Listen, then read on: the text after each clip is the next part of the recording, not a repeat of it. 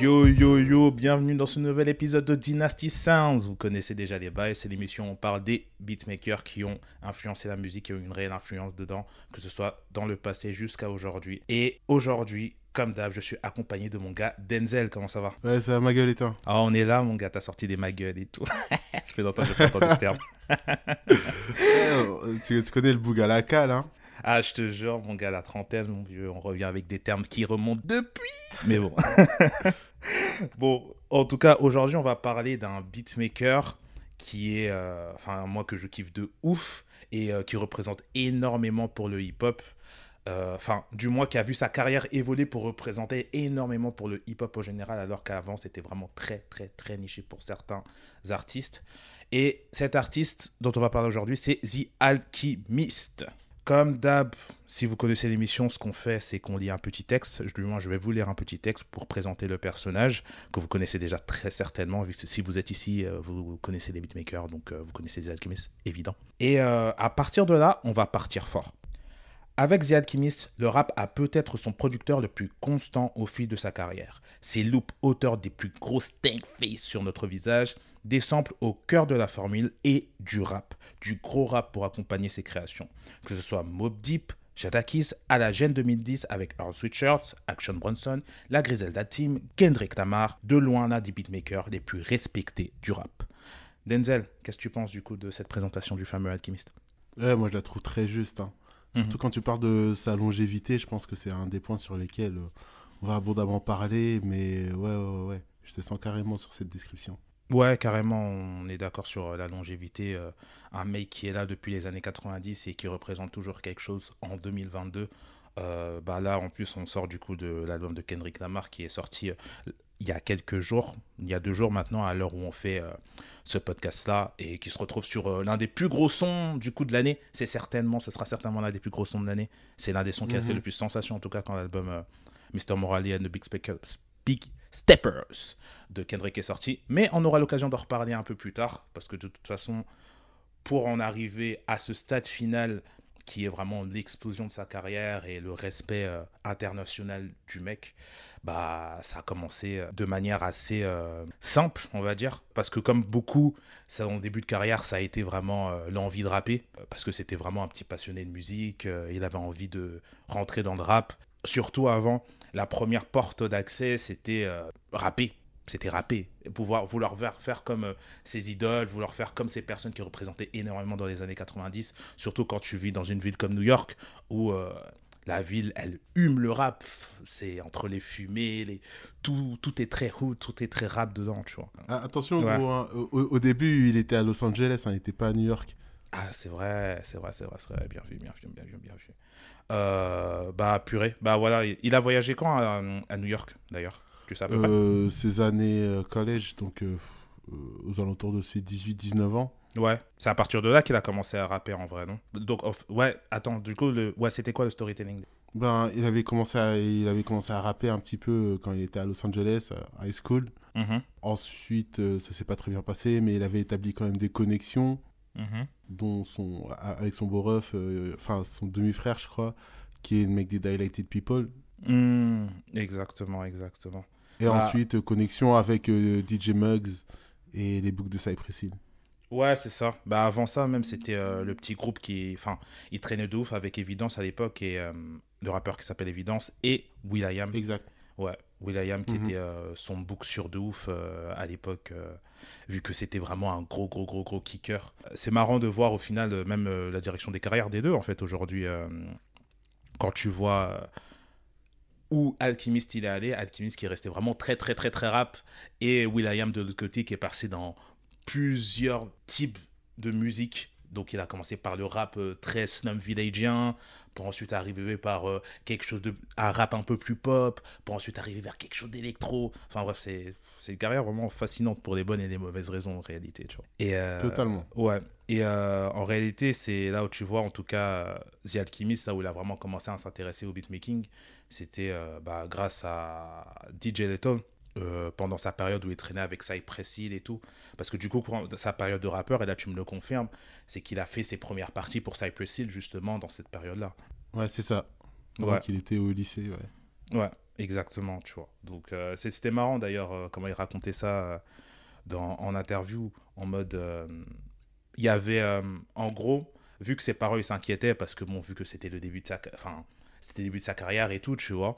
Ben, le, ceux qui, ont, ceux qui prenaient en charge sa carrière, ils sont partis voir ses parents, ils lui ont dit ouais, euh, vous inquiétez pas et tout, de toute façon pour l'école, ils vont avoir un tuteur qui va être là pour faire en sorte qu'ils puissent suivre les cours, tu vois. Et euh, du coup, euh, la tournée commence avec les Cypress Hill et le mec qui était censé être leur tuteur, il leur a dit vous savez quoi, faites rien. Moi, je suis juste là pour fumer prendre du bon temps, faites pareil, tu vois.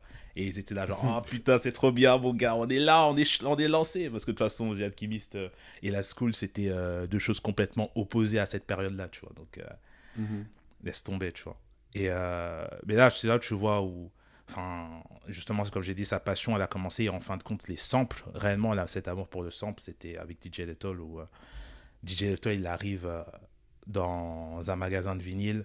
Il achète tous les vinyles là-bas. Il se prend même pas la tête. Vas-y, même pas il essaie de chercher. Il prend, il achète tous les vinyles du magasin. Et à partir de là, il commence à travailler sur euh, ce qu'est le sample et tout. J'imagine que toi, ça doit être le rêve de ouf. Tu arrives quelque part et allez, vas-y, j'achète tous les vinyles seulement. Les frérots, carrément, projet 8 tonnes, wesh. projet 8 tonnes. Non, mais ouais, c'est un rêve de fou.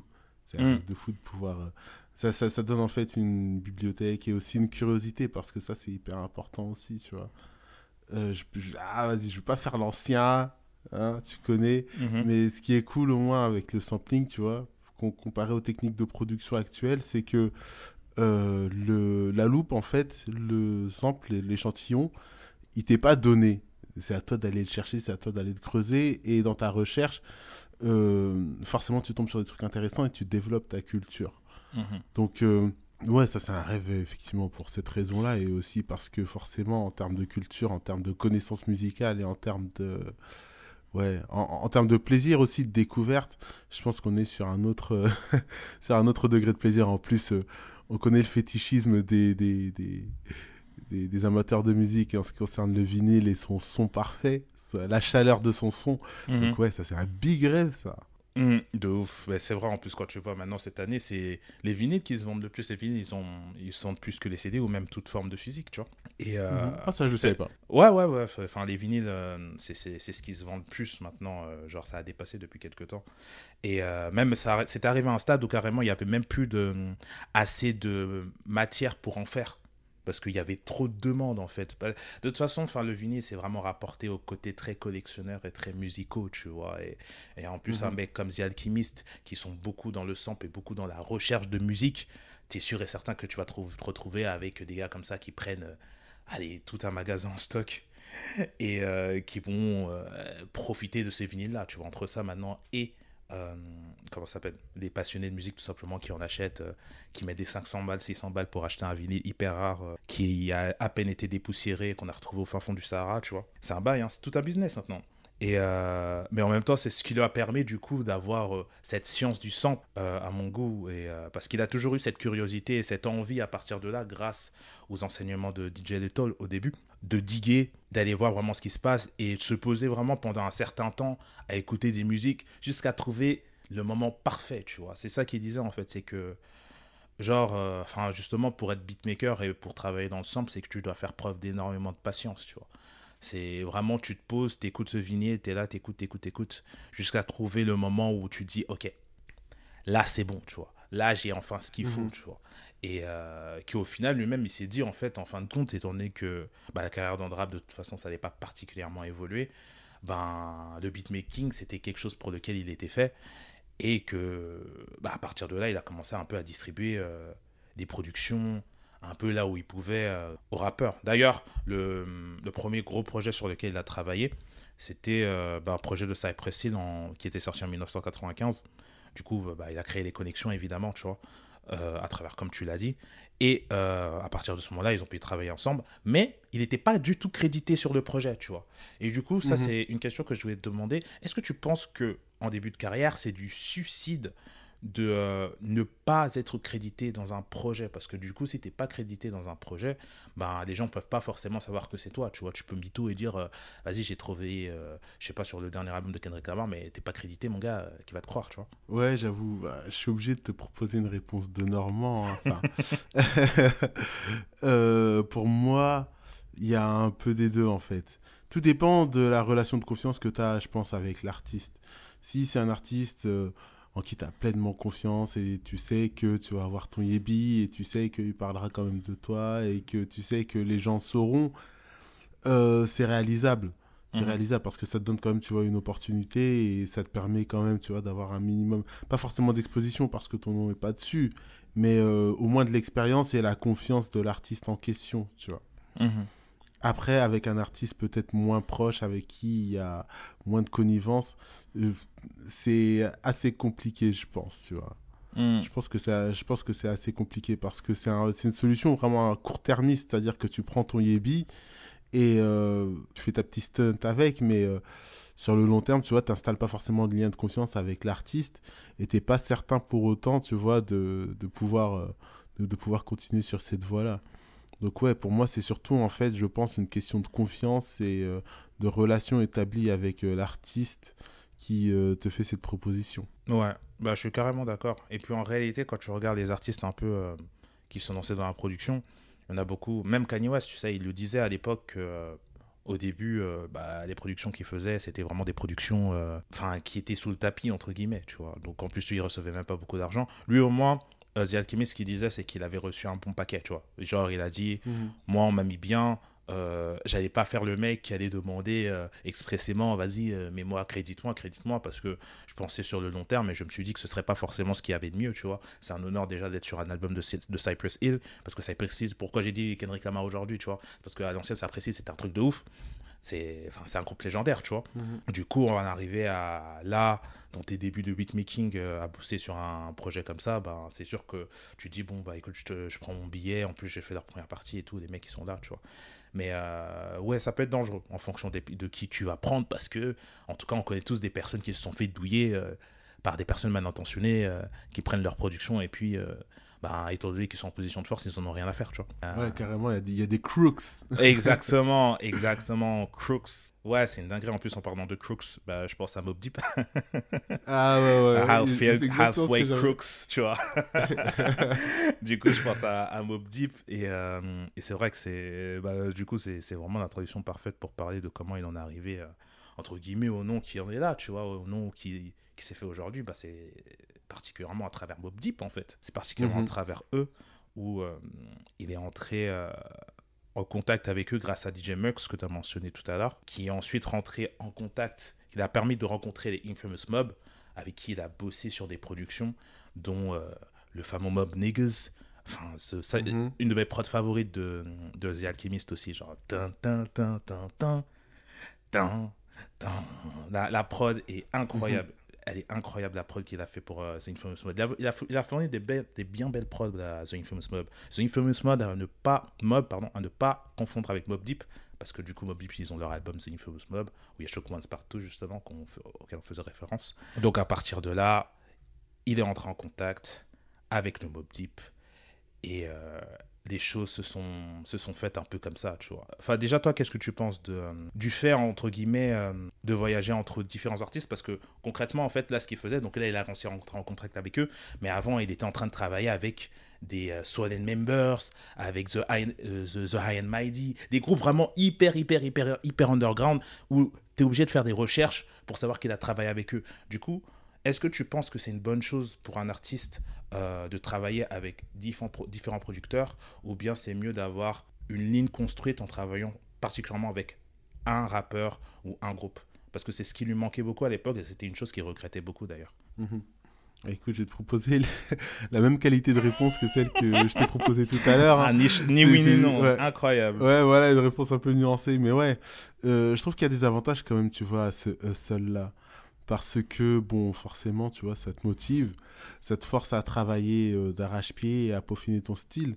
Et d'ailleurs, je pense que lui-même le disait, hein. il disait qu'au début, euh, son objectif, c'était de ressembler le plus possible à Primo, Et ça s'entend sur, euh, sur ses prods, notamment aux alentours de fin 90. Fin 90, tu sens vraiment la patte et l'énergie de Primo. Mm. Mais devoir travailler aussi intensément, aussi fréquemment, ça te pousse à développer ton propre style, ta propre identité et savoir précisément ce que tu veux, tu vois. Quand tu produis de manière un petit peu spontanée et que. Enfin, et euh, en, dilettante ou euh, en- sans, sans avoir un rendement énorme, forcément, tu vois, tu vas pas forcément dans le détail. Tandis que là, il y a plus de chances de, de, de, de- rechercher, d'expérimenter, de faire des trouvailles et euh, de développer sa propre identité. Et je pense que c'était important pour ça aussi pour lui. Parce que certes, ça lui a, c'était struggle. hein. C'était à l'époque en plus où il était à l'université. Mm. Et donc, il avait besoin d'un Yebi, il avait besoin de, d'assurer ses arrières pour ne plus être couvert par ses parents et être De fou. totalement indépendant et leur prouver que ce music shit, tu vois, ça, ça en valait la peine. Mm. Mais euh, à côté de ça, même sur le plan esthétique, sur le plan du développement artistique, ça reste quand même euh, une ligne de conduite euh, qui aide à se développer, à se comprendre, à comprendre ce qu'on veut, ce qu'on recherche et euh, aller au bout de ses recherches, développer des choses intéressantes. Moi, je pense que ouais. Après, toujours est-il que euh, même si euh, même lui, il n'est pas mécontent de cette période-là, il sentait qu'il était frustré parce que lui, comme tu l'as dit, ces icônes, ces modèles euh, datent du début des années 90. Et au début des années 90, c'était un beatmaker pour euh, tout un projet, généralement. Enfin, généralement, je dis généralement, j'abuse, mais il y avait beaucoup de projets de cette, euh, qui, qui répondaient à ce format-là. Pete Rock et CL Smooth, Gangstar, Mhm. euh, le, le Common, Mm. même le, même le Wu au final. euh, Bah, c'était Euh, donc euh, ouais. Ouais, c'était Reza l'architecte et ça donne Mhm. cette cohérence sonore qui fait que les projets sont incroyables et intemporels, tu vois, et surtout très marquants. Ouais, donc Q-Tip pour, pour Trap Called Quest, enfin bref, les, les exemples font légion. Ouais. Et lui, il lui manquait ça. Il lui manquait ça aussi, il lui manquait peut-être, tu vois, ce projet-là, avec cette ambition-là, cette euh, possibilité de travailler avec un seul artiste, d'être véritablement accroché à lui et proposer quelque chose à la hauteur de ses, de ses ambitions. Bon, on le verra plus tard, à plusieurs reprises, il aura réussi à faire ça, hein, Mm. et euh, excellemment, bien plus tard dans sa carrière. Ouais. Mais c'est vrai que euh, fin des années 90, début des années 2000, il lui manque encore cette chose-là. C'est pour ça qu'il fait First Infantry d'ailleurs en 2004. Mm. Il le fait pas euh, avec un seul artiste, il le fait sous l'aspect d'une compilation. Ouais. Mais toujours est-il que c'est lui qui c'est lui qui mène la baguette et c'est lui qui apporte les guests. Enfin, c'est vraiment son truc, quoi. C'est vraiment son projet. Ouais, carrément. Et euh, je pense que c'est. Bah, de toute façon, tu as tout dit en réalité, tu vois. C'est la manière qu'elle avait de construire là. Et puis, je pense que de toute façon, en fait, le problème aussi, quand tu te retrouves dans une position où tu dois travailler avec beaucoup de personnes, c'est que tu as énormément de concurrence. Tu dois tout le temps Mhm. être sûr de trouver des personnes avec qui. euh, ça va matcher en fait, avec qui ça va coller. Tu dois, surtout si tu dois travailler avec des gros artistes. Ça, c'est une chose où euh, bah, tu dois avoir un contact ici et là. Tu dois trouver la bonne personne pour en arriver aux oreilles de cette personne-là, tu vois. Et, euh, et lui, du coup, il s'est retrouvé face à beaucoup de personnes et donc beaucoup de personnes avec qui il n'a pas réussi à proposer ce qu'il voulait, tu vois. Genre, euh, ben, We Gonna Make It, à la base, c'était censé aller pour Nas. Nas, il allait le prendre, au final, il l'a pas pris. Après, ça allait partir à Jay-Z, à qui il a présenté personnellement le son. Jay-Z ne l'a pas pris. Et donc, ça arrivait à Jadakis, tu vois. Et, euh, et au final, Jadakis, il en a fait euh, le son incroyable que c'est aujourd'hui, tu vois, avec euh, ce, ce, violon et tout, vraiment. Vraiment, oh tu, tu tapes des petites phases, des pas de danse en dilettante comme ça, là, en bougeant comme euh, Jadakis et Style Speed dans le clip. Ils ont le move. C'est ce move-là qu'il faut avoir, tu vois. c'est ce move-là que tu vas avoir, tu vois. Et ça, c'est des choses qu'il a dû passer tout le temps, tout le temps, tout le temps, des étapes où tu en arrives. Où... Je pense que ça ça crée ta combativité de toute façon à travailler comme ça. Déjà, ça travaille le fait de pouvoir, déjà, de un, bosser avec plusieurs personnes, donc t'adapter avec énormément de monde. Et euh, travailler souvent, du coup, travailler souvent. Mhm. Et, euh, et- et en réalité, ça crée une certaine discipline parce que du coup, tu dois te faire ta place, tu dois travailler et tu dois toujours te mettre en position presque euh, de challenger quand on arrive là, tu Mhm. vois. Et je pense que ça crée réellement une mentalité, tu vois. Et, euh, et les personnes, en tout cas, qui ont décidé de le faire particulièrement confiance dans ces, dans ces moments-là, les premiers, c'était les Mob Deep. Mhm. Et ça a créé toute une, une hégémonie pour lui, toute une carrière pour lui par la suite, en réalité, parce qu'on peut dire que c'est là vraiment que ça a commencé, tu vois. Genre, euh, Ouais. encore dans ce cadre de concurrence. Euh, du coup, il arrive, il apprend à connaître Mob Deep à la période où ils enregistrent Murder Music.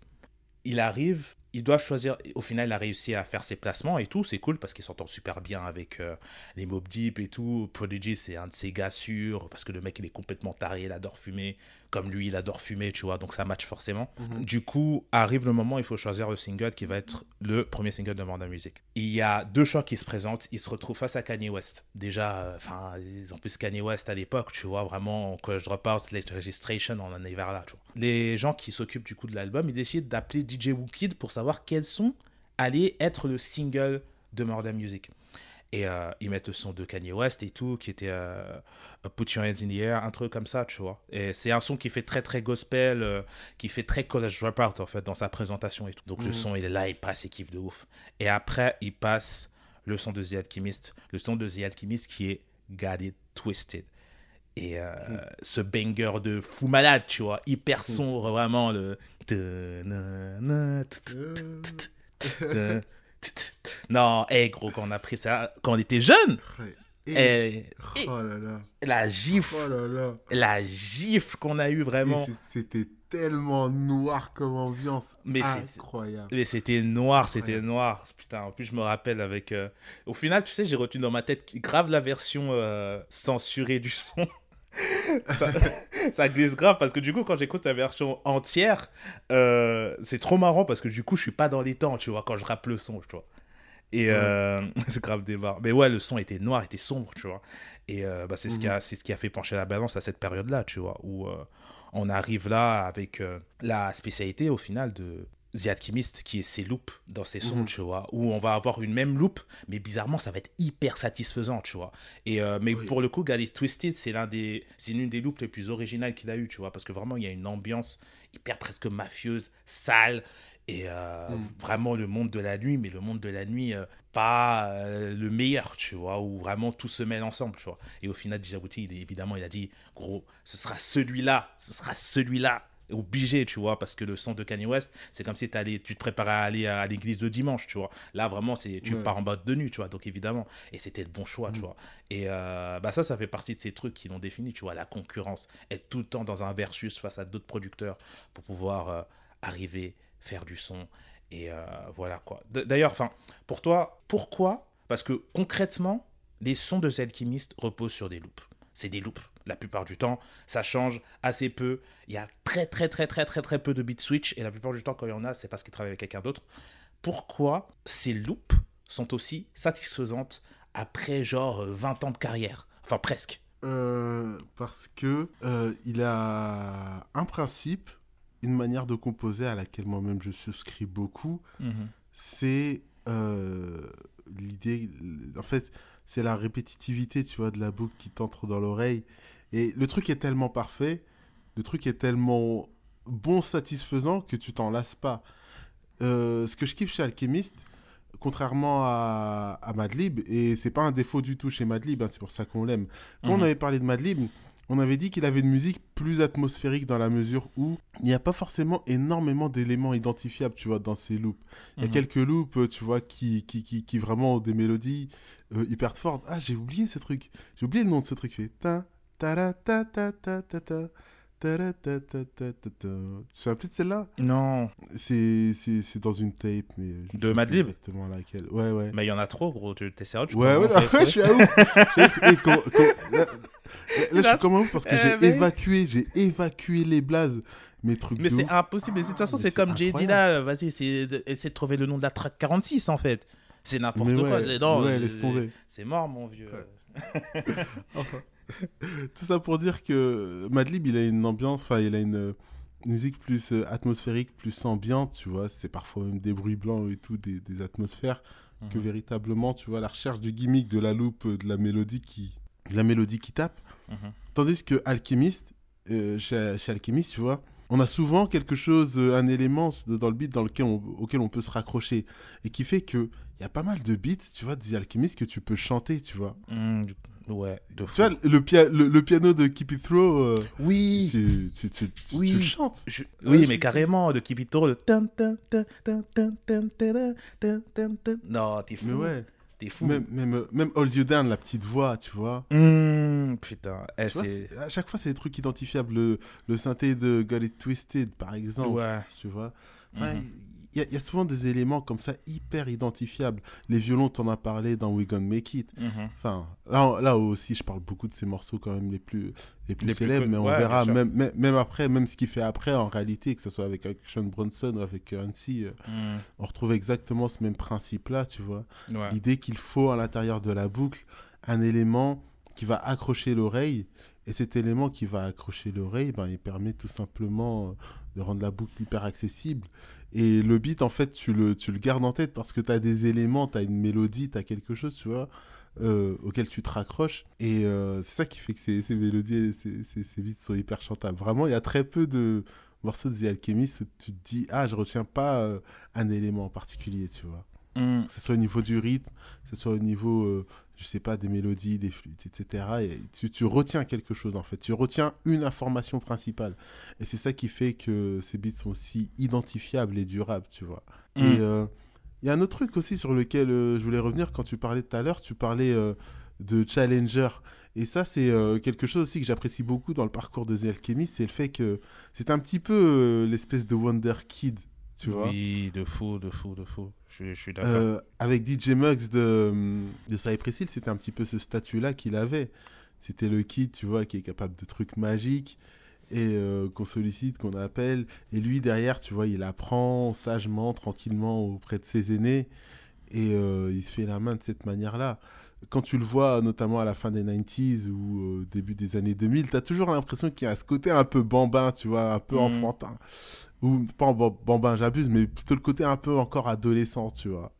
Et ça, ça, ça fait un petit peu phaser. Mais tu vois qu'il y a un écart euh, d'âge, un peu de posture aussi entre les gens qui sont autour de lui et lui. Et euh, c'est ça aussi qui lui permet de d'évoluer, de se développer, de comprendre la musique autrement, euh, d'avancer. Et, et je trouve que c'est un, un élément de son parcours qui est particulièrement exemplaire et qui justifie euh, pas mal aussi le reste de son parcours plus tard parce qu'on verra euh, quand on en sera arrivé là que les rôles s'inversent au bout d'un certain moment. Au bout d'un certain moment, c'est lui, tu vois, l'aîné, c'est lui le, c'est lui le boss. Et euh, il, a, il a des petits, tu vois, autour de lui qui fait monter. Donc, ouais, je trouve que y a cette inversion d'épaule intéressante en ce qui concerne la, carrière de The Alchemist. Mais euh, dans un premier temps, euh, pendant les 90s et le début des années 2000, il y a vraiment ce statut de challenger, premièrement, et deuxièmement, un peu de kid, tu vois, qui est intéressant à observer. Mm. Ouais, je suis carrément d'accord. C'est vrai qu'il est de toute façon très très reconnaissant par rapport aux personnes avec qui il a travaillé euh, musicalement parlant, tu vois. Et euh, qui lui ont permis d'en arriver au point où il était. Tu vois, c'est pour ça justement, on parlait en plus justement de, des Cypress Hill avant avec qui il a travaillé et tout.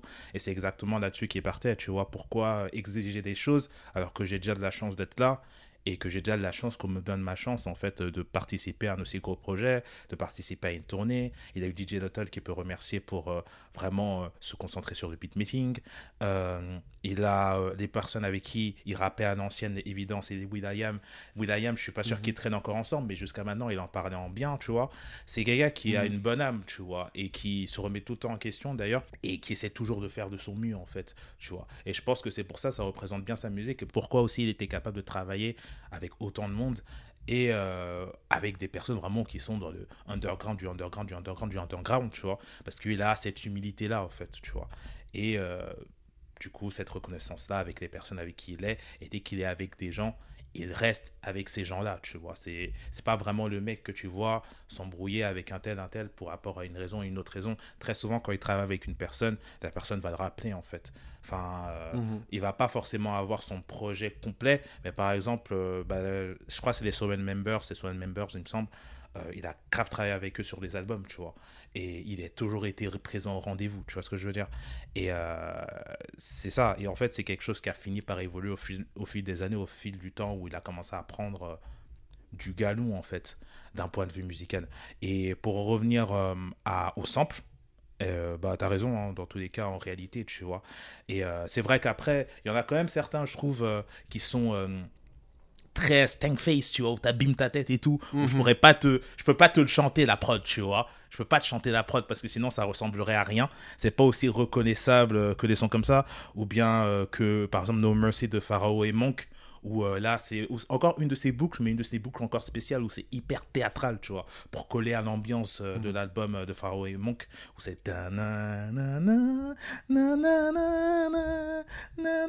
tu vois, c'est un truc très opéra avec du coup Pharaoh et Monk qui est déjà hyper expressif quand il rappe, tu vois, t'as presque l'impression qu'il pleure parfois. Et euh, featuring MOP derrière. Alors MOP, je vois pas comment on peut faire euh, plus criard que ça. Les mecs ne font que crier sur le son. Non, ils sont fous.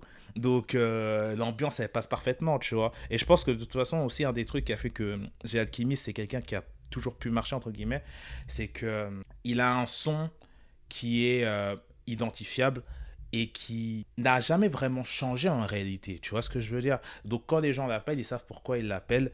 Et euh, même s'il fait euh, des transformations sur des sons qui ne sont pas exactement la même chose, mais la formule, elle est exactement la même, elle est constante et elle peut passer avec des kickers réellement, tu vois. Parce que de toute façon, en réalité, euh, il a travaillé. C'est un mec, c'est- lui aussi, en fait, c'est un profil un peu à la Dame Chris, où c'est la rue de ouf, tu vois, quand tu bosses avec lui. Mhm. C'est la rue de ouf. Mais la différence avec Dame Gris, par exemple, c'est que Dame Gris, il était plus euh, excentrique dans ce qu'il a proposé. Soit, enfin, au final, tu vois ce que je veux dire? Il était plus excentrique, et ce qui fait que ça pouvait pas forcément matcher avec euh, n'importe qui, tu vois. Il fallait vraiment qu'il y ait des personnages euh, particuliers pour pouvoir comprendre et suivre sa vision, tu vois ce que je veux dire? Par exemple, avec un mec comme Nas, qui est beaucoup plus... euh, posé dans sa manière de rapper, Dame Gris, c'était pas forcément le bon match, tu vois. Enfin, de toute façon, c'était pas le bon match vu que ça donnait Nostradamus et bon, vu comme on en a parlé la dernière fois, il y avait des, des belles catastrophes. Mais, mais euh, du coup, ils avaient ce truc-là et euh, ça pourrait être vraiment une épine dans le pied parce qu'en fin de compte, The Alchemist travaillait que sur des looks comme ça de hip-hop qui font que les gens, quand ils arrivent, ils kick, kick, kick, kick, kick. Bah, en fait, le problème, c'est que tu peux pas t'ouvrir à d'autres champs forcément. Tu vois ce que je veux dire? Tu as très peu de, de marge, tu vois. Mais vu que ces loops sont tellement satisfaisantes, comme tu as dit, il y a tellement très souvent un point d'accroche comme ça, ça fait que bah en fait, il est vraiment capable de travailler avec tout le monde et en plus, il pousse les gens à travailler au meilleur d'eux-mêmes, tu vois, réellement euh, et enfin vraiment, en fait, tu te rends compte quand tu écoutes des sons des années 90 qu'il a sorti jusqu'à maintenant, euh, ben il y en a beaucoup qui se ressemblent, tu vois. Mais vraiment bizarrement, il y a ce côté toujours aussi satisfaisant qui ressort de ces sons, tu vois. Voilà, et c'est bien qu'au final, tu vois, que ait- avec Mob Deep, ça ait collé, parce qu'en fin de compte, à partir du moment où ça a, ça a commencé avec, avec Mob Deep, ça a continué avec Mob Deep, tu vois. Et euh, Mhm. avec des propositions qui étaient euh, différentes un peu de ce qu'il proposait avec les autres, toujours dans la même vibe, tu vois. Parce que tu, tu parlais de DJ Première euh, et euh, t'as grave raison, surtout avec Delated People. Euh, Delated Mhm. People où il fait beaucoup de scratch dans les sons, tu vois. Genre, t'écoutes Back Again, ça fait très très DJ Premier. Non, la prod, elle est folle. Celle-là, c'est vraiment une de mes préférées de Delighted People. Il y a un son qui s'appelle The Marathon aussi. Ça fait vraiment très, très DJ Premier. Et de l'autre côté, il a réussi à créer ce lien avec les Mob Deep, où il a travaillé avec eux sur des sons plus tard, et où il a enfin réussi à avoir son premier projet collaboratif, où là, c'était pas lui qui s'est forcé, du coup, il est devenu rappeur, enfin et plutôt il a eu son album euh, à lui tu vois avec euh, des artistes qui viennent dedans mais vraiment travailler avec un rappeur de bout en bout comme il a comme il le sautait à l'époque en 2007 du coup c'était avec euh, Prodigy pour euh, Return of the Mac je sais pas si t'as pris le temps de l'écouter un peu ce projet Non, celui-là, par contre, je t'avoue, je me le suis pas pris. bah franchement j'ai écouté, non le, le projet est très très très très très cool. J'ai préféré Albert Einstein plus tard, mais euh, le projet est très cool, il y a des sons comme Mac Handle et Rotten Tomatoes. Euh, Mac vraiment c'est le son... euh, en fait c'est des gars, c'est des fumeurs de ouf, en fait ils se sont mis vraiment dans une ambiance hyper mafieuse crinée. Et euh, c'est, enfin, de toute façon, des rien que tu le vois, euh, bah, tu l'entends au, au- au titre Return of the Mac, vraiment ambiance très pimpée. Et la cover du projet avec euh, Prodigy avec son petit chapeau là. Et euh, on part toujours ce, ce côté très samplé, très samplé euh, vraiment d'un côté très euh, ambiance détective new-yorkaise, ambiance mafieuse new-yorkaise, tu vois, des années 80 et tout dans les samples. Et euh, ça donne vraiment des, des, des, très très très belles choses. Mais il aura quand même attendu 2007 avant d'avoir un artiste sur qui il allait, avec qui il allait vraiment bosser. Et ça partait justement, je pense, de ce point de vue-là où on disait qu'il était très reconnaissant envers les personnes avec qui il travaillait et ça a créé des bonnes relations. Ouais, totalement. Euh, ça aurait mis le temps, mhm. mais euh, finalement, il est arrivé en 2007 avec le projet avec le projet avec Prodigy. J'avoue que celui-là, j'ai un peu passé au travers. Je l'ai un peu considéré comme un projet mineur, mais euh, tu m'as un peu hypé là. ouais. Mmh. non, faut faut écouter mec pour la culture. Il y a des vraiment des vraiment des bons sons euh, qu'il a produits, tu vois. Rotten Tomatoes c'est une de mes préférés. Euh, Mac euh, aussi, tu vois. Enfin franchement le, le projet vaut la peine de l'écouter. Après comme j'ai dit, je préfère Albert, Albert Einstein qu'il a sorti plus tard. Mais celui-là était plutôt bon, hein, le Mac celui-là. De, en parenthèse, quand même, le, le, le, titre me fume. Ouais. Eh, c'était deux mecs, ils étaient dans leur bail. Hein. Ouais, ouais. Hmm. C'est une big phase. Mais de ouf. Mais c'est trop marrant quand tu l'entends, euh, The Alchemist, parler de Prodigy, où il dit euh, Prodigy, c'était un mec complètement barré. Tu sais, il faisait, il faisait quoi? Genre, euh, il regardait des vidéos de YouTube tous les deux, et euh, Prodigy, il filmait le PC quand ils étaient en train de regarder des vidéos YouTube il lui disait euh, Tu blagues, toi, tu sais, un, jour on va nous retirer tout ça. Moi, j'enregistre tout avec ma caméra avant qu'on retire ça d'internet, tu vois. ah ouais, il était chez Père à ce point-là.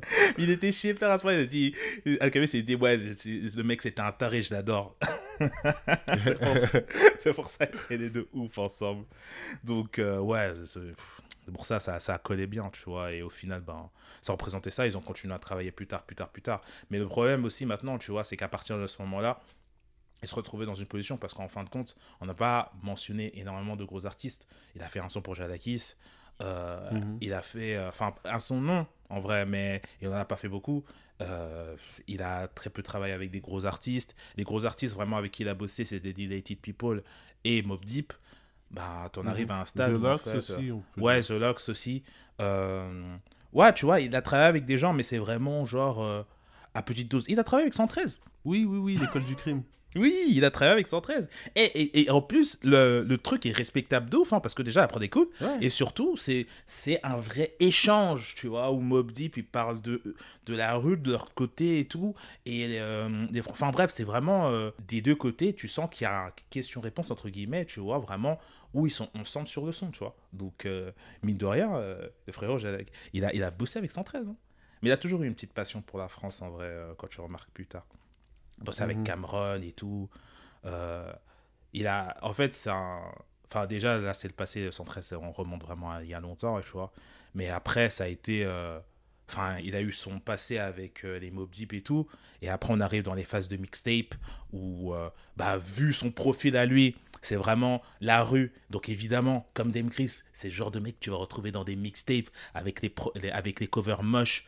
Et le son, il passe comme ça. Le son, il n'est même pas en entier. Genre, il y, avait Wet Wipes déjà de Cameron, euh, où ça aussi c'était euh, les sons qui passent dans les mixtapes et tout, c'était une dinguerie. Euh, lourde prod. Il y avait euh, Death Wish de Jadakis, où là il rentre dans un délire un peu plus électronique dans sa production. Enfin, le passage de, de Lil Wayne dedans était fou, tu vois. Et euh, le truc, il est sombre de fou. C'est euh, comme euh, je parlais de Feds Taking Pictures avant, qui avec un son hyper sombre, hyper hood. Bah là, c'était pareil, tu vois. Petite prod électronique, mais le truc, il te fait peur, tu vois. Death Wish, avec enfin une ambiance vraiment morbide, morbide dans le truc, tu vois. Mais bref, il en arrivait vraiment à, un plafond de verre, tu vois, où il se dit, bah, ouais, c'est pas avec ça que je vais me faire de l'oseille, en fait, tu vois. Enfin, surtout que les sons qui est passé dans les mixtapes et tout. Encore des fois, ça a fini dans l'album de Jadakis.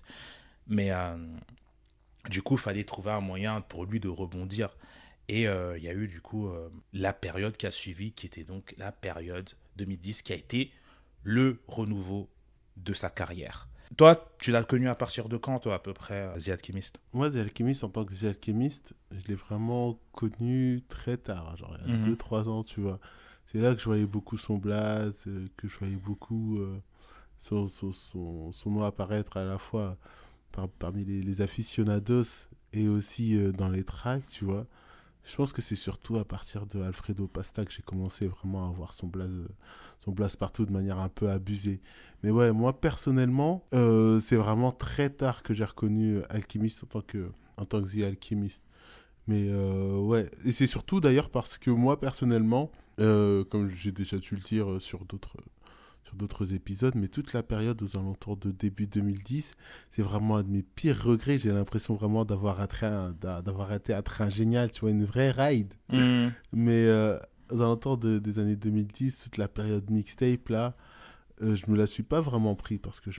T'as pas traîné sur Datpif, quoi. T'as pas traîné sur Datpif. Oh, non, non, non, non, j'ai oh, raté Datpif.com. Bah mais, euh, mais je l'ai et je l'ai prise euh, à distance, tu vois. Mhm. Parce que tous mes potes étaient là-dedans. Tous mes potes étaient là-dedans. Moi, c'était la période où je découvrais euh, d'abord pour le jazz et tout, tu vois, et mhm. tout. Et donc, forcément, j'étais plus intéressé euh, dans, par ma, ma découverte du passé que ma, curiosité du présent. Mhm. Et je sais, et, pourtant j'étais conscient, tu vois, de rater vraiment des vrais trucs. Je savais qu'il y avait une énergie et Dom Kennedy, tout ça. putain, c'est vrai que t'as pas vécu ça, purée. Ah ouais, ouais, non, mais. Ah ouais, c'était des. ça, ça, ça, ça, Aïe, aïe, aïe. Ouais, laisse tomber, je suis passé complètement à côté. Hmm. Peut-être quelques blases par-ci, par-là, tu vois. Euh, Mac Miller, je me, je me suis accroché parce qu'on parce qu'on on, m'a mis dedans, tu vois. Et Kids m'a un peu remis dedans. Ouais. Un peu de filadé et tout. Enfin, j'étais sorti un blast qui date là. Ouais, mais même filadé, je, je, je, vois très bien. Il y avait un son, j'ai le seum, j'arrive plus à le retrouver. C'était un feat avec Always There. Euh, J'en sais rien, gros. Franchement, le. Euh, non, je crois que c'est un son qui s'appelle If I Fall. C'est avec GLC. Et euh, mhm. impossible à retrouver. Que ce soit sur YouTube ou euh, sur les plateformes de streaming. J'ai le sub. Ouais. Ah, tu sais où il doit être? Il doit être dans mon iPod. D'ailleurs, ils en font plus maintenant. Ils ont arrêté la, la production. Ouais, j'ai un iPod. Non, c'est pas un iPod classique, c'est un, un, iPod Nano je crois. Ah enfin, les... je sais pas si c'est un anneau, mais en tout cas, tu vois, des iPods qui étaient un, qui étaient un peu plus digitaux, là. Tu vois? Le début du iPhone, entre guillemets, c'est celui-là. Ah, le Touch. Ouais, c'est un iPod Touch. Exactement, iPod Touch. Un truc comme ça. Et euh, bah, c'est ça que j'ai. Donc, ça doit être à l'intérieur. Ouais. Ça fait juste longtemps que j'ai pas vagabondé dedans. J'ai des sons dedans que je crois qui datent de, de 2006 à 2015. Ouh. Ouais. Ah ouais, quand même, c'est un score. Hein. Ouais, de ouf. Donc, des discographies. Euh, du coup qui sont impossibles à retrouver maintenant tu vois. Donc euh, parce que vu que ça allait été mhm. téléchargé illégalement euh, à l'ancienne tu allais sur Torrent tu mettais discographie d'un tel tu te retrouvais avec je sais pas combien de sons tu vois. Je te dis c'était la période de pirate. Tu vois toi justement tu disais tu étais dans une période tu te revenais tu vois. Je crois que j'ai déjà mentionné mais moi entre 2008 et 2010 euh, j'étais plus vraiment dans le rap actuel tu vois. Il y avait des trucs que je pouvais pas manquer genre le Tef London je l'ai écouté tu vois. Mais vu que 2008-2010 on était vraiment dans une période où il y avait David Guetta avec son Rapid EM qui était là partout partout c'était bien au début, mais après, enfin, ça commençait vraiment à partir trop loin. Et euh, Floraida qui était partout, et euh, Lex Sugar euh, dans le rap qui était partout aussi. Euh, mhm. Bah, comme, après, comme tu me l'as fait remarquer, il a quand même produit sur Watch the Throne et tout, tu vois. Mais c'était, en fait, il y avait trop de la même chose un peu, tu vois. Et ça m'avait saoulé. Et je pense que à ce moment, enfin, il y a une période en tout cas où les gens se sont peut-être un peu éparpillés dans le rap, tu vois. Toi, t'es parti dans le jazz et tout, moi, je suis revenu dans les mhm. trucs à l'ancienne, tout ça. Et moi, ce que je pense, en fait, c'est que euh, les artistes qui sont arrivés justement en, vers 2010, c'est des artistes qui ont ressenti exactement la même chose, tu vois. C'est-à-dire que le rap actuel, ce qu'on était en train de vivre pendant une période, ça leur plaisait plus, donc ils sont revenus en arrière, tu vois pour justement voir leurs classiques, découvrir leurs classiques et tout. Moi, pour répondre à la question, du coup, j'ai découvert The Alchemist en 2013. Genre en tant que The Alchemist. Et je l'ai découvert avec No Idols, qui pour moi est un classique. C'est un projet euh, d'Homogenesis, fit euh, d'Homogenesis, du coup, qui était chez Hot Future. Et euh, The Alchemist. Et ce projet est incroyable. Incroyable, vraiment, les productions sont folles. Tous les rappeurs qui sont dedans, ils kick. Il y a Tyler The Creator, il y a Earl Sweatshirt, il y a Freddie Gibbs, il y a Action Bronson, il y a Vince Staples, il y a Space Gosper. Je, je sais pas si j'en oublie, mais euh, le roster, c'était n'importe quoi, tu vois. Et c'était des périodes où c'était, ils étaient encore dans de grind, eux tous, tu vois. Genre, euh, mm. il y a une phase où, euh, dedans, Tyler, The Creator, il dit Ouais, si je perce pas avant mes 21 ans, c'est trop tard, je, je, suis mort dans le, je suis mort dans le film, tu vois. C'est vraiment pour te dire qu'ils étaient dans ce grind-là, vraiment, où ça kickait à l'ancienne, où il y avait cette, cette hype-là, tu vois. Donc, euh, ouais, voilà, tu vois. Je pense que c'est un peu ce qui t'est arrivé, toi, de ce côté-là, ce côté un peu, vas-y, on en a marre un peu de ce qui se passe euh, dans le rap et tout. euh. Enfin, je sais pas si c'est marre, mais en tout cas, c'est- ça te représentait plus forcément. Mhm. Ouais, mais tu dis un truc intéressant que j'avais jamais relevé en fait. Mhm. J'ai l'impression, comme tu le dis, qu'à cette période-là, on était vraiment entré dans un mouvement réfractaire euh, au changement et à tout ce qui s'était passé. C'est comme si on se disait, ok, vas-y, on rembobine, Mm. on en revient aux 90s, au début des années 2000, et euh, on recommence le hip-hop avant que ce soit parti en couille, tu vois. C'est un peu l'impression que j'ai Mm. euh, quand je considère tous ces projets. Mm. Et du coup, la patte d'un mec qui a beaucoup produit et qui a produit quand même des morceaux hyper identifiables, hyper reconnaissables, et je pense qu'ils auront formé un peu, éduqué l'oreille de pas mal de ces rappeurs-là. On pense à Currency, on pense à Mm. Mac Miller aussi, avec qui il a, avec qui il a travaillé. Bref, tous ces rappeurs-là, ils se sont dit, bah, on va aller chercher quelqu'un qui a ce son-là, ce son authentique, qui a euh, ce mindset aussi authentique, et euh, t'as fait avec lui. Si bien que même euh, Alchemist lui-même, des fois quand il était sollicité par, euh, sollicité par ces, par ces neugeux là, Mm. euh, c'était des neugeux à l'époque en tout cas maintenant. Ouais, bah, c'est ça, oui, exactement. Et on peut même citer Kendrick. hein. Bon, après Kendrick, euh, Ouais. on aura l'occasion d'en reparler un petit peu plus tard, mais Mm. c'est un enfant de cette période-là. Oui. Euh, Drake, J. Cole, bref, des, des, des, des, des enfants de cette période-là. Et Mm. euh, c'est pour ça aussi qu'ils carrient quelque chose d'un peu euh, à cheval entre le passé et le futur. Parce que eux aussi ils viennent de cette période-là où on était un petit peu réfractaire euh, à, la, à la nouveauté, au changement, ou du moins à la direction que prenait le hip-hop euh, à ce moment-là. Et euh, ouais, enfin, je sais plus, Ouais, là, non, je sais plus là où j'en étais, mais euh, MDR. Ouais, ça, voilà, pour une fois que c'est pas à moi que ça arrive. ouais. Mais euh, ouais, enfin, dans tous les cas, je suis, je suis d'accord avec toi, tu vois. C'est ce qu'on a ressenti, nous, à cette période-là, c'est personnel le ressenti, tu vois. Et c'est pour ça qu'en fait, vraiment, cette grosse base qui représente quelque chose aujourd'hui, c'est des artistes qui sont là. euh, Enfin, Action Bronson, Earl Sweatshirt, les Vince Staples, Mhm. euh, Tyler the Creator, euh, enfin la Gris Zedda maintenant, c'est des gens qui sont arrivés dans cette période-là, enfin certains sont arrivés plus tard, mais en tout cas qui, étaient, qui ont fait ces recherches-là, qui sont partis voir ce qui s'est passé avant pour pouvoir former leur son, tu vois. Et euh, du coup, redonner un boost à la carrière de The Alchemist, tu vois. D'ailleurs, tu parlais de Currency, et euh, The Alchemist a eu la période qui a changé sa vie en étant avec Currency c'est vraiment le truc qui lui a fait passer un autre cap, tu vois. Parce que il a donné aux jeunes, mais avant, il a pris d'eux, tu vois. Donc, comme j'ai Mhm. dit avant, il était dans une période un peu euh, entre deux. euh, on entendait quelquefois dans les mixtapes et tout, euh, tu vois. Mais il n'y avait rien de, de concret pour lui. Et il était, en fait, s'il continue comme ça, il était voué à, à rester dans l'oubli, tu vois. Currency, il a voulu travailler avec lui sur le projet euh, Cover Coup. Euh, projet incroyable d'ailleurs. Putain de mixtape de, de Ah oui, Currency. oui, oui. Vraiment putain de mixtape de, de Currency, Ah, vraiment le- incroyable. Le, Mm. le niveau de Currency, le niveau de The Alchemist. Ouais, euh, C'est Et abusé. les guests aussi. Les guests aussi, mais je te ferai Oh des là guises. The Prodigy, le premier son avec Prodigy, pas. Non, pouf, ce son jusqu'à maintenant, la prod est incroyable, vraiment, mais fou, incroyable ce qu'ils ont fait dessus. Et euh, du coup, bah ça, ça a été un projet euh, qui a changé la vie de The Alchemist, parce qu'en fait, comment c'est parti? The, The Alchemist, du coup, euh, il entre en contact avec Currency. Et euh, ils devaient se voir pour enregistrer un son. Currency, il arrive. Au final, ils en enregistrent deux. Donc, enfin, ils discutent en fait. Et Currency, à ce moment-là, il dit Vas-y, on les balance ce soir. Et The Alchemist, il dit Comment ça, on les balance ce soir? Il dit Ouais, ouais, vas-y, on les balance ce soir, là, c'est bon. Et euh, The Alchemist, il dit Ouais, mais euh, gros, euh, les sons, ils sont même pas mixés, il y a rien. Enfin, on vient de faire les sons, je vois pas pourquoi on les sortirait ce soir, tu vois, ça n'a aucun sens.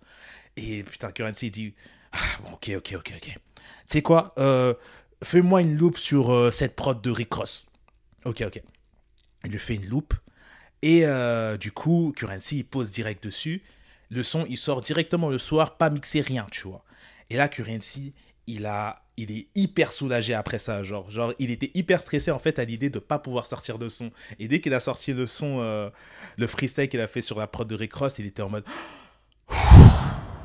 Genre, il sentait bien, tu vois. Il avait rejeté toute sa tension, tu vois. À ce moment-là, il se dit, mais ce mec, il est fou. Enfin, moi, j'ai jamais vu ça, en fait. Tu vois, des mecs, tu sors un son et on veut le sortir tout de suite sans qu'il y ait de rétribution derrière, tu vois. Ces deux premiers sons-là, du coup, ont servi de base à Cover Crew. Ils ont décidé de travailler ensemble vu que les deux premiers sons étaient lourds. Donc, ils font ils font l'album et tout. L'album est terminé. Et euh, on arrive au point où, en fait, il faut le sortir. Mais il y a un problème, une dissension entre Currency et son label. Du coup, euh, Currency dit à The Alchemist, vas-y, je m'en fous, je veux le sortir. Je on va le sortir gratos comme une mixtape. Et The Alchemist, il n'a pas l'habitude de ça, tu vois. Enfin, il a travaillé avec son projet commun, c'était avec euh, Prodigy, c'était un album, tu vois. Mhm. Et euh, il dit, mais euh, gros, moi j'ai jamais travaillé comme ça. Enfin, ça n'a aucun sens. Genre, on le sort comme as. il dit, non, t'inquiète, t'inquiète, on va le sortir comme ça. Il dit, je- mais je vais te payer, t'inquiète pas, t'auras une rétribution. Et The Alchemist, il dit, mais vas-y, on va le sortir gratuitement, on va pas gagner d'argent dessus, je vais pas te demander de me payer, en fait, tu vois. C'est vraiment The Alchemist bon gars. Currency, il dit, ouais, bon, écoute, ce qu'on va faire, c'est que on va vendre des merch avec. Et euh, comme ça, on gagnera de l'argent avec les merch. Et moi, je peux te payer, comme ça, on sort le projet. Et Alchemist, il dit, bon, vas-y, tu sais quoi, let's go, tu vois. De toute façon, euh, enfin, je vois pas ce qu'on y gagnerait, tu vois. Au final, le projet est un succès. Il, il devient euh, le truc légendaire que c'est aujourd'hui. Ça marche de ouf. Ça met le nom de The Alchemist en avant. Ça, c'est une nouvelle carte de visite pour lui.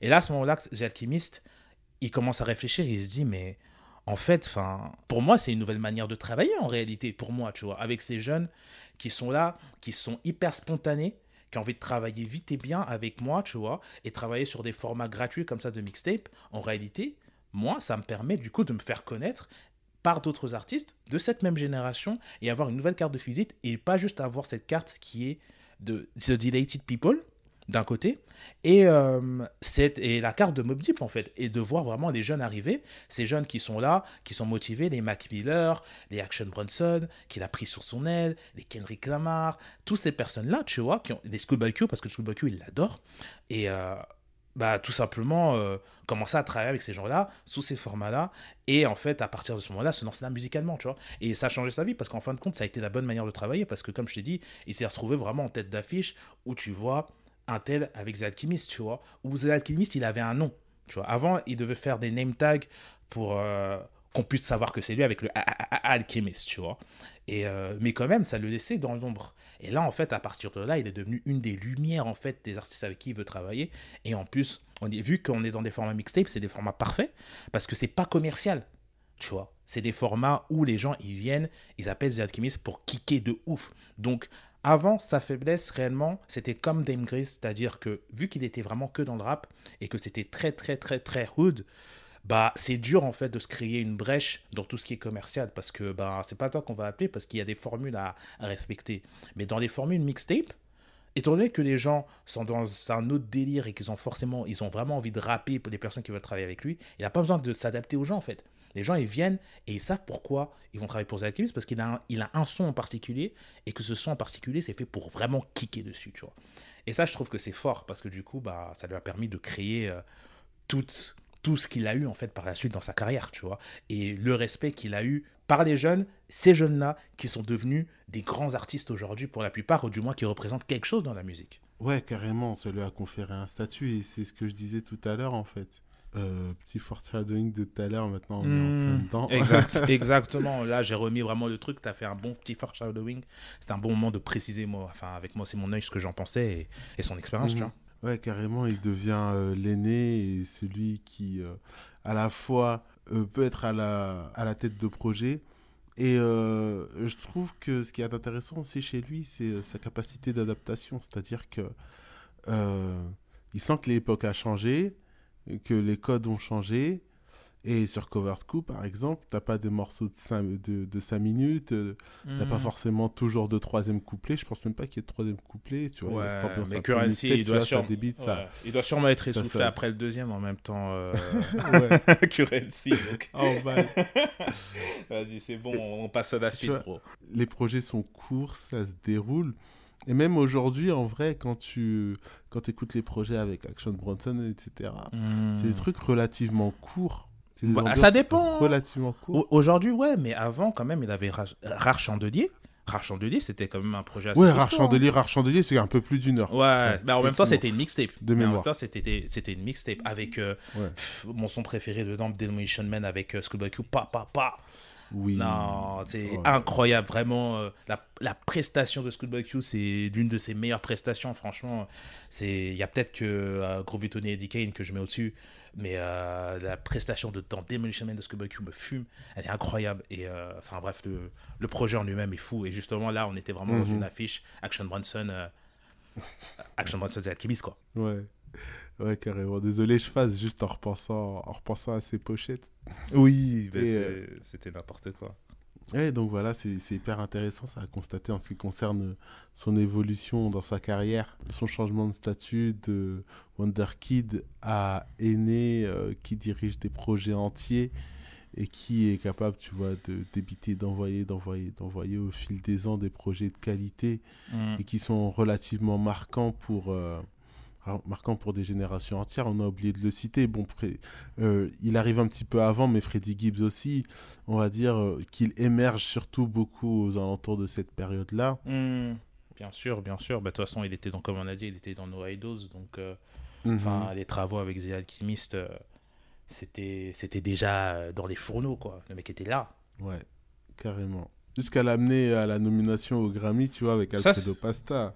C'est une dinguerie, hein. Franchement, c'est une dinguerie. C'est trop bien. Je suis trop content pour The Alchemist. D'ailleurs, The Alchemist, mhm. c'est bien parce que, justement, tu vois, s'il serait resté dans le format d'avant, il serait juste devenu un, beatmaker qui, qui saurait quelque chose dans l'histoire, mais qui n'aurait pas la, longévité qu'il a aujourd'hui. Tu vois ce que je veux dire? Et euh, mhm. là, il a réussi à avoir sa reconnaissance. Même au BET Awards, il a été nommé. Il a été nommé. Il faisait partie des nommés. Il n'a pas gagné. Mais, euh, et il arrive au Grammy où c'est vraiment son nom et celui de Freddie Gibbs qui est nommé au Grammy. Et d'ailleurs, pour moi, il aurait dû la gagner cette année, euh, cette année-là, tu vois. Euh, parce que son mm. album, euh, Alfredo, je veux dire. Mm. ouais, et il a perdu au profit de qui déjà? Bah, de Nas. Après, en fait, le DR, ah c'est. Mais c'est toujours ce côté un peu hypocrite des, des, Grammy. Ouais, c'est ça, tu vois. C'est genre. Nas n'a jamais gagné le Grammy, tu vois. Et là, il arrive à ce stade-là. Cet album, il ne démérite pas. Donc, il faut qu'il le gagne. De toute façon, le, le profit. Enfin, déjà, le fait qu'un album très coke-rap euh, comme Alfredo arrive nommé au Grammy, c'est particulier. Alors s'il le gagnait, ça aurait été trop drôle, tu vois. Donc au fil des sujets, ça fait vraiment pas Grammy, tu vois. Et euh, le fait que, que Nas gagne, c'est logique et puis ça fait plaisir parce que bon, Nas, il a enfin son Grammy, tu vois. C'est, il était temps, après toutes ces années à se faire snobber, tu vois. C'était pas normal euh, qu'il n'en ait pas alors qu'il y en a d'autres qui en aient plusieurs, tu vois. Genre Macklemore, il en a quatre. Et euh, Nas, il en a zéro, tu vois. Et euh, je, je trash Michael Moore, mais sans vraiment le trasher, parce qu'en fait, son album, il était bien, The Heist. Mais bon, on connaît tous mm. histoire, euh, face à qui il l'a gagné et tout. C'était pas. En tout cas, pour des albums, pour les, pour des albums, les prix albums et tout, c'est très discutable qu'il ait gagné, tu vois. Enfin, c'est mm. face à Good Kid City, pour être honnête, c'est presque inadmissible qu'il ait gagné, pour être honnête. C'est un des plus grands albums de, de l'histoire du rap, Good Kid Mad City. Donc on va on va être sérieux. Mais euh, ouais, tout ça pour dire que euh, ouais, The Alchemist, euh, bah, ça lui a permis d'imprimer son nom tout simplement dans cette deuxième génération à partir de là.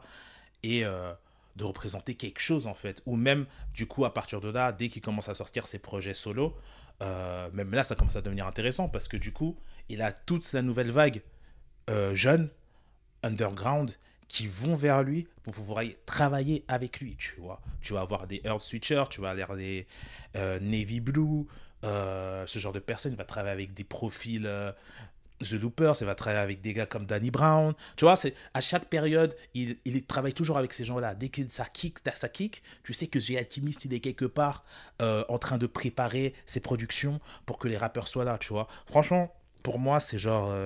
c'est un match blanc, tu vois c'est alchimiste. Hmm. C'est genre le mec, il est là, il donne des magies de soutien aux personnes avec qui il bosse pour que ces artistes-là, ils, font, ils fassent de leur mieux dans le son, tu vois. Vraiment, genre, ils sont boostés, attaque, défense plus, magie plus, tu vois. Et chacun... L'image, elle me fuse, c'est exactement ça. Je le vois arriver en studio avec des wololo. Ayo Je te jure, il arrive sur les boucles, mon gars, c'est direct. Tu vois, les gens, ils sont là. Allez, on est prêt, mec. Le combat de boss, il commence. En plus, c'est ambiance. Vu que c'est ambiance bagarre, c'est ambiance combat de boss, tu vois. Et c'est ah, ça vraiment jusqu'à jusqu'à maintenant, mon gars. Enfin, bah, déjà, de 1, il a fait euh, Break the Bank de Schoolboy Q. Schoolboy Q, prestation de malade mental. Malade mental sur ce son. Euh, c'est une dinguerie. Il a fait bah, déjà tout ce qu'il y avait dans nos idols aussi, c'était euh, tout simplement une folie. Euh, Il y a Alfredo, du coup, dont on, a, dont on a déjà beaucoup parlé, mais on n'a pas parlé des sons qui sont dedans. Euh, c'est c'est un- c'est incroyable cet album. C'est incroyable cet album, la manière qu'ils ont de travailler ensemble. Et où justement, en plus, ce projet-là, du coup, ça va un peu à contre-courant de ce qui s'est passé avant, où c'est plus mélodieux dans ce qui est proposé, Mhm. musicalement parlant, tu vois. Où c'est, on est toujours dans des phases de boucle. Il y a soit ce côté très euh, vraiment euh, stank face comme Frank Lucas avec Benny the Butcher, où vraiment euh, c'est vraiment, tu, vois, tu pousses ta tête et t'es, voilà, tu vois. Et à côté de ça, tu as des sons comme euh, Something to Rap About. euh, Est-ce que c'est le son il s'appelle All I Need avec Conway the Machine? Need, All I Need. Tu vois quel son je parle? Non, celui-là, ça m'échappe. ah ouais? Non, mec. Il- aussi, un de mes sons préférés, il, a, il avait fait en concert celui-là en plus. On était tous là en train de chanter au concert. All I want, need. Non, c'est.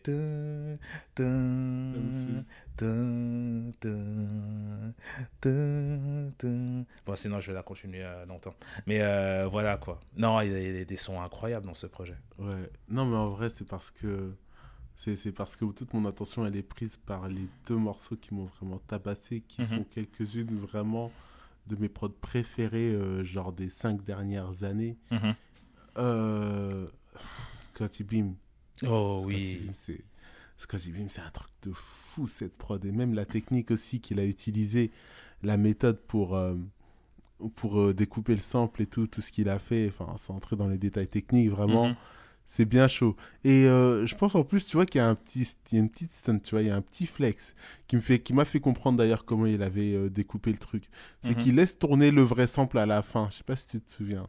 À la fin de la track. Oui, oui. À la fin de la track, il laisse, trou- il laisse tourner le vrai sample. Mhm. Et du coup, euh, tu peux à peu près savoir comment, co- comment il a découpé le truc. Ouais. Ça, c'est bien chaud. Mm. Et aussi, autre prod aussi qui te fait quitter terre, c'est Skinny Suge. Mm, putain. Avec la guitare, là, Mm. une espèce de volume de guitare. Ouais. Et l'énergie de ce truc, une espèce d'énergie vaporeuse. Non, franchement, ce qu'il ce qu'il y a dans ce projet, Ouais. ce qu'il y a dans ce projet, c'est hors catégorie, c'est hors norme. Et je pense que c'est normal aussi que ça lui donne, euh, ça lui confère euh, un statut, euh, un statut encore nouveau, Mm. avec notamment la proximité avec les Grammy, mais aussi, euh, et c'est évident qu'on en parle. euh, c'est l'émotion qui, euh, c'est l'émotion qui monte les, mots de la- les mots de la bouche, Ah, mais je- je- je We Cry le dire. Together. Ah, We Cry Together, c'est une dinguerie. Tu vois, là encore, on est dans ce truc que je dis de match blanc. Tu vois, c'est où vraiment il a poussé euh, Kendrick Lamar et euh, Tania. euh, putain, faut- je, je vais regarder le nom parce qu'il faut vraiment le- Ouais, que je dise bien le nom de cette légende qui est, Ouais, qui est même pas, qui est même me pas une dit- rappeuse, c'est une actrice. Tu mens. Je te jure, c'est une actrice. Taylor Page, c'est une actrice. C'est pas une, c'est pas une rappeuse. Mais non, je savais pas. Mais je te jure, elle- Parce que moi, je me suis dit, c'est qui ça? Et euh, bon, j'ai pas eu le temps de retourner vers l'album, mais je me suis dit, vas-y, il va falloir que je digue sa discographie parce que la manière dont elle débite le et l'énergie, tout, c'est incroyable. Mais Je- quelle performance Mais Ça, c'est. Grammy, à... ça, c'est Grammy à coup sûr, ça, par Mais, contre. mais vraiment, mais vraiment. S'il n'y a pas de Grammy sur ce morceau-là, c'est vraiment que Jésus, il est descendu, il a pris le mic. je te jure, ça va bien. Eh, non, mais la vérité, c'est ça. Tu veux que je te dise, c'est quoi la discographie de Taylor Page? Vas-y. C'est Cry Together, c'est tout. Waouh. Je te jure sur ma vie, c'est ça. Tu vas sur sa page Spotify, il y a que Cry Together. Et j'ai vraiment regardé, du coup, c'est une actrice. C'est- Et c'est ça qui est complètement fou, en fait. euh, c'est euh, bah, c'est ça. La, la meuf, elle est arrivée, elle a débité comme ça, euh, avec une émotion dans sa voix et la manière qu'ils ont de passer ensemble sur cette prod. Et cette prod, il n'y a pas plus The Alchemist que cette prod, en fait. C'est vraiment, si, tu, si même tu veux Mhm. faire un type beat de The Alchemist, c'est cette prod-là que tu vas faire, tu vois. Mais ça rend quand même le tout satisfaisant et ça fait que le son, bah, en fait, et c'est ça que je me, je me demandais aussi quand j'ai écouté l'album de Kendrick Lamar. Du coup, j'ai écouté vraiment plusieurs fois. Moi, pour le coup, euh, je sentais que je devais le faire, tu vois. Euh, J'ai écouté le son, We Cry Together, et euh, je me demandais du coup, est-ce que en termes de répétition, est-ce que tu peux l'écouter plusieurs fois, tu vois? Parce que une fois que tu as eu ce choc la première fois, est-ce que c'est pas beaucoup trop prenant dans la musique et ça te détourne un peu de la chanson, tu vois? Et c'est en grande partie grâce à la prod de The Alchemist, en fait, qui fait que du coup, tu as toujours ce côté hyper satisfaisant dans la manière que tu as d'écouter son, en fait. Genre, euh, enfin, tu fais une lourde stank face. c'est trop marrant parce que ça me fait penser en fait à un mème où. Euh, il y a une personne qui dit euh, moi en train d'écouter euh, Kendrick Lamar en, en, train de s'embrouiller. Et tu vois la tête de euh, Jay-Z quand il s'ambiance comme ça genre. Ouais ouais. Bah, c'était incroyable le tweet. Bah, c'est exactement ça. C'est exactement ça. Moi je les entends s'embrouiller mais je suis en train de m'ambiancer sale avec une genre stank face. Tu les entends en train de répliquer et tout. Et en plus enfin c'est magnifique pour le coup parce que j'ai l'impression que même quand tu comprends pas l'anglais, tu comprends ce qui se passe, tu vois. Et euh, par rapport aux émotions qui sont renvoyées, les fuck you, fuck you, fuck you qui s'envoient et tout, tu vois.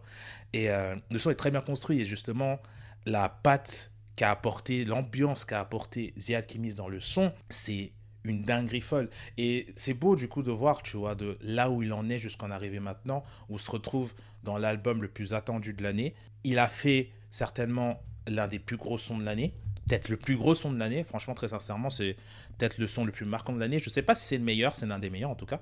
Parce que pour moi, c'est un top carrière de Kendrick. Genre, il fait partie des sons les plus marquants de Kendrick depuis le début de sa carrière. Mm-hmm. D'ailleurs, je trouve qu'il y en a beaucoup dans cet album. C'est pas le sujet Kendrick Lamar, mais. Euh, Kendrick Lamar a beaucoup de sons top carrière dans, dans, cet album à mon goût. Et ce son-là, tu vois, c'est un monument, tu vois, vraiment le, le storytelling, la manière où c'est raconté et la production de The Alchemist derrière pour pouvoir apporter du corps à tout ça, tu vois.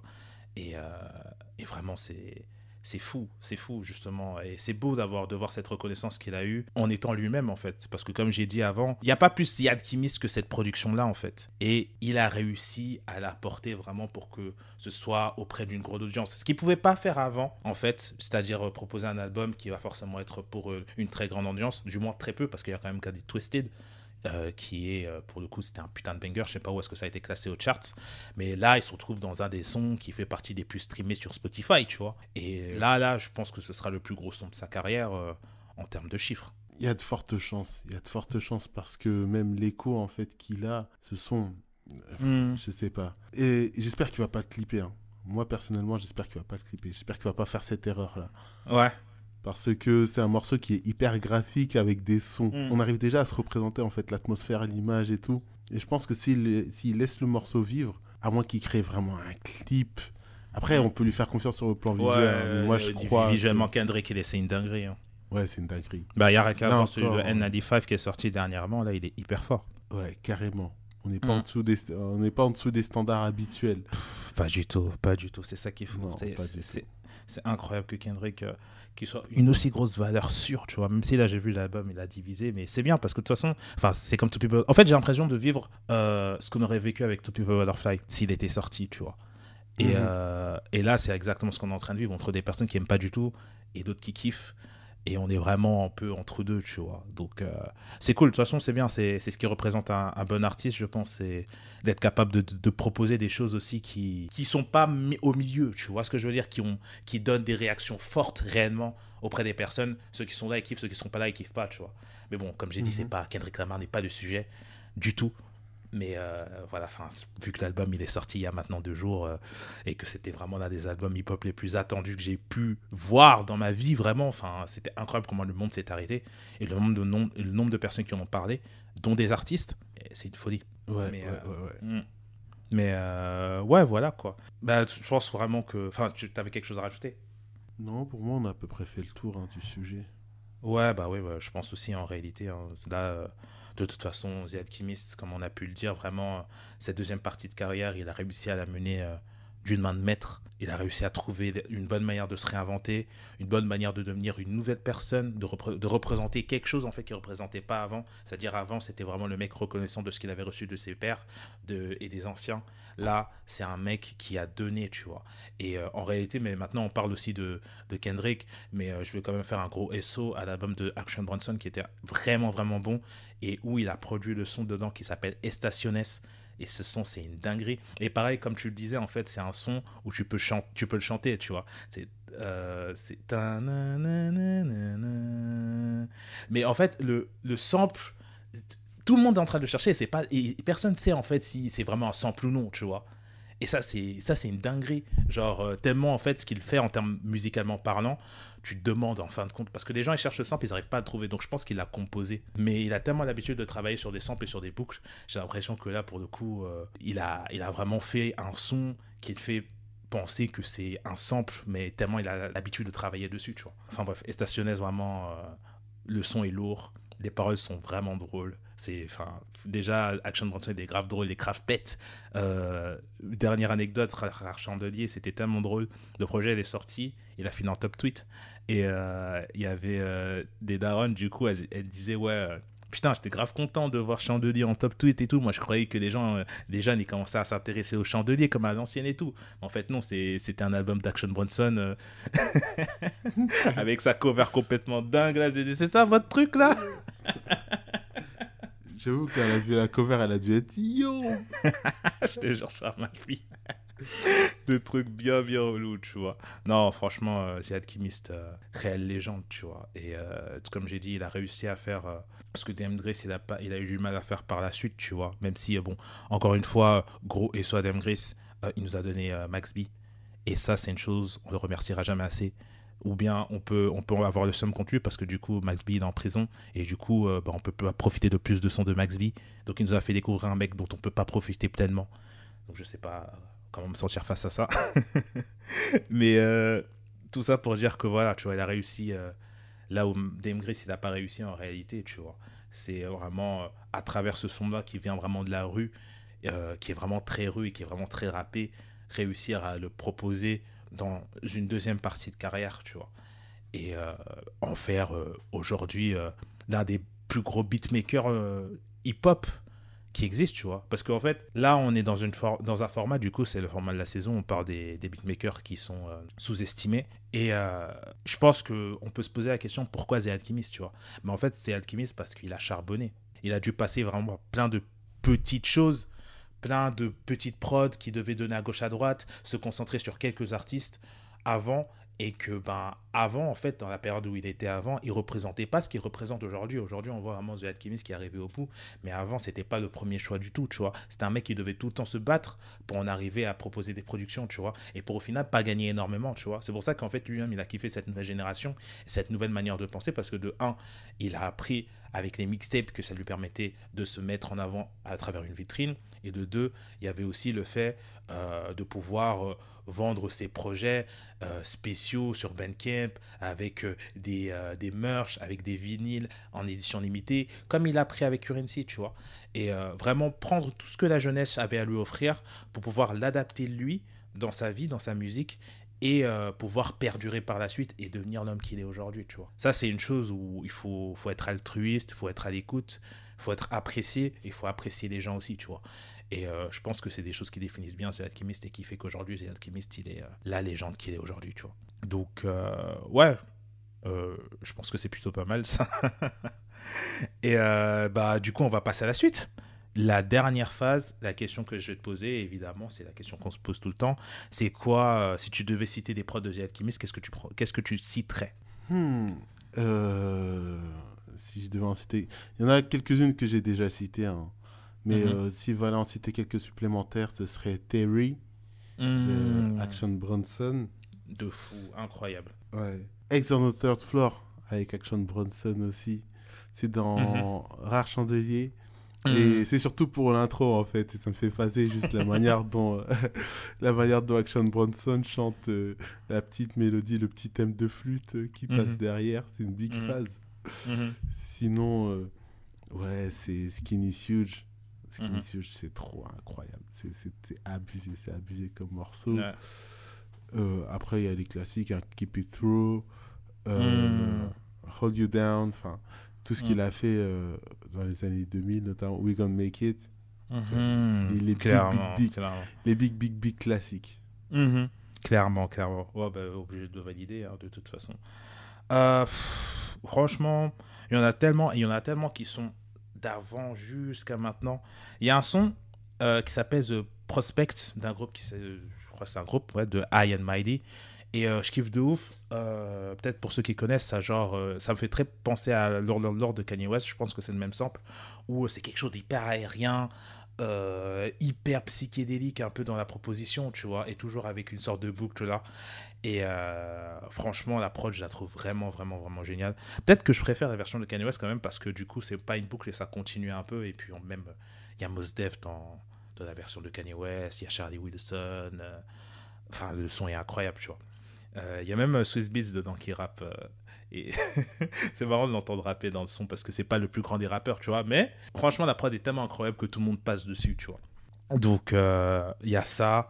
Euh, il y a quoi? Il y a, comme j'avais dit, Denomination Man de Action Bronson qui est vraiment incroyable. Euh, des prods dans No Idols.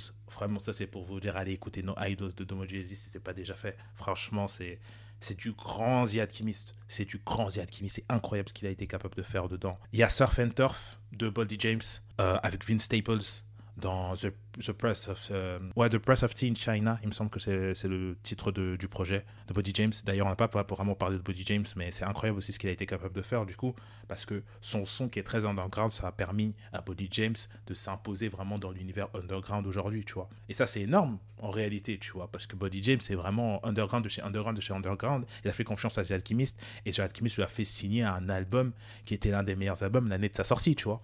Et euh, beaucoup de personnes l'ont connu là, alors que le mec, il a commencé en 2013. Et euh, ça a été le gros truc pour lui. The, Alchemist, il s'est vraiment concentré sur lui depuis 2013. Et euh, il a fallu qu'on en arrive à The Press of Tea in China pour qu'enfin il ait la reconnaissance qu'il mérite, Body James. Et ça, c'est cool. Et dans le dos, du coup, il y a, y a Surf and Turf, qui est une dinguerie. Il a coproduit Make It Better d'Anderson Pack. Et ah oui, j'avais oublié ça. Ouais, bah oui. Et je crois que c'est et je crois que c'est le seul son R&B que j'ai trouvé où, où, il a bossé dessus. Je crois que c'est vraiment le seul. J'ai rien vu d'autre, pour être honnête. Ça, c'est. Donc, euh, il y a ça. Euh, Make It Better, bon, de toute façon, le son euh, vraiment hyper cool. En plus, ça, avec les périodes été et tout, c'est super lourd, tu vois. Il y a Hot Water Tank aussi de Body James. La prod est vraiment incroyable avec un, un petit sifflet dedans. Et euh, je sais plus c'est quel autre rappeur qui rappe avec Body James sur ce son, mais pas, pas, pas, pas, pas, pas la prestation. La prestation mhm. est vraiment une dinguerie, une dinguerie. Euh, non, non, non, c'est. Mais il y, en a trop. Quelle et Chris, Pardonum Swing, déjà pour qu'elle ait Quelle et Chris, parce que c'est vraiment un de mes rappeurs favoris, j'adore ce mec. Et euh, la prod euh, dedans aussi, elle est dingue. Vraiment, une prod qui pousse au kickage avec une hyper belle mélodie euh, chantante derrière, tu vois, qui se répète et tout. Non, c'est, c'est un bail, c'est, un truc de ouf.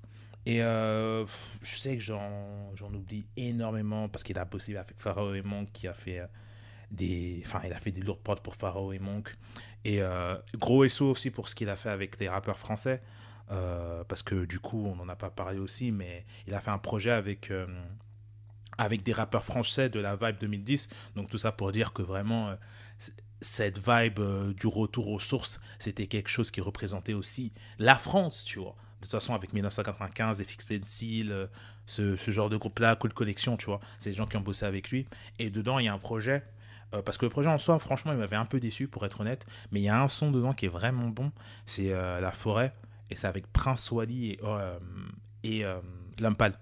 Et franchement, la prestation, elle est vraiment bien. Déjà, Prince Wally, il, il tue de ouf. Lumpal, le refrain, vraiment génial. Et la prod est vraiment bien. Vraiment, la prod est incroyable. J'adore. Donc, ouais, je vais en rester là. De toute façon, comme dans mon... la playlist, hein c'est là-bas que ça se passait. Exactement, tu vois. Donc on va, enfin, pour répéter encore une fois, pour ceux qui arrivent euh, sur cette émission, par exemple, pour la première fois, on fait toujours, toujours, toujours des playlists euh, des beatmakers dont on parle euh, au fil de nos émissions. Donc là, on aura une playlist The Alchemist avec nos prods favoris de The Alchemist, donc des sons dont on vous a parlé tout de suite et dont on a parlé pendant tout le long de l'émission. vous verrez lesquels. Hein. Entre temps, vous pouvez déjà profiter des autres euh, playlists qui sont présentes pour les autres beatmakers qu'on a fait dans la saison précédente et dans cette saison. Et euh, puis voilà quoi. Euh, sur ce, je pense qu'il est temps de vous dire salut. Un, petit dernier mot, Denzel. on est là, vivement la prochaine. Exactement, vivement la prochaine. Puis je sais pas si on vous dit c'est qui le prochain. Non, enfin, Non, vous savez quoi? Vous aurez la surprise comme d'habitude. Mais euh, ça va être cool encore une fois. Tout ça pour dire qu'on va voyager un petit peu dans la West. Euh, mais avec une certaine âme de la East Coast aussi. C'est un indice assez suffisant, je pense. Donc voilà, sur ce, on vous dit à la prochaine et merci encore une fois d'avoir été avec nous. Salut Ciao